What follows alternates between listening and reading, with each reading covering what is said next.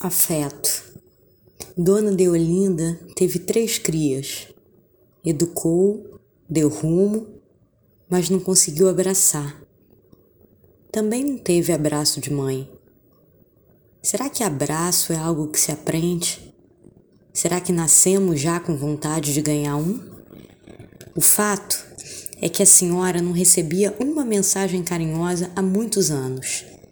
Tinha criado a prole, a prole deu netos, os netos bisnetos, mas o afeto se fazia com suas necessidades preenchidas. Um filho cuidava das contas, a outra de médicos, a primeira de supermercado e necessidades básicas. Em algum momento, Dona Deolinda se acidentou e precisou de um fisioterapeuta. O destino quis que um osteopata indicado pela neta a atendesse. Tinha achado as outras indicações caras, Talvez tivesse dificuldade em se dar algo que custasse mais caro. Não por falta de posses, talvez por falta de autocuidado.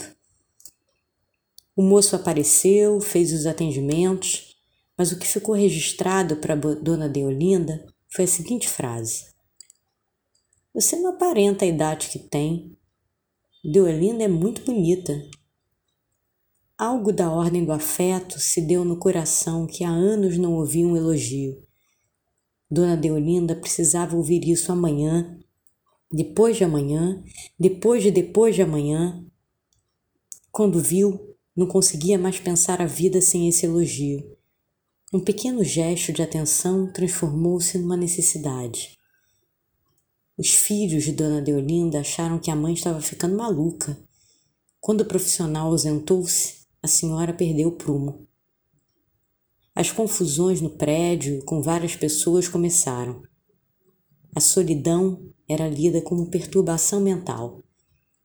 Até o dia em que os dias passaram, a ausência do profissional virou fato certo e o vazio se instaurou. Como a vida não é lógica, a partir desse vazio, os filhos que nunca receberam um abraço e também não davam, resolveram ocupar um espaço novo Começaram a visitar a mãe todo santo dia. Algo muito simples, descer no play e conversar. Não mais sobre o que Dona Deolinda fazia de errado, mas fatos cotidianos.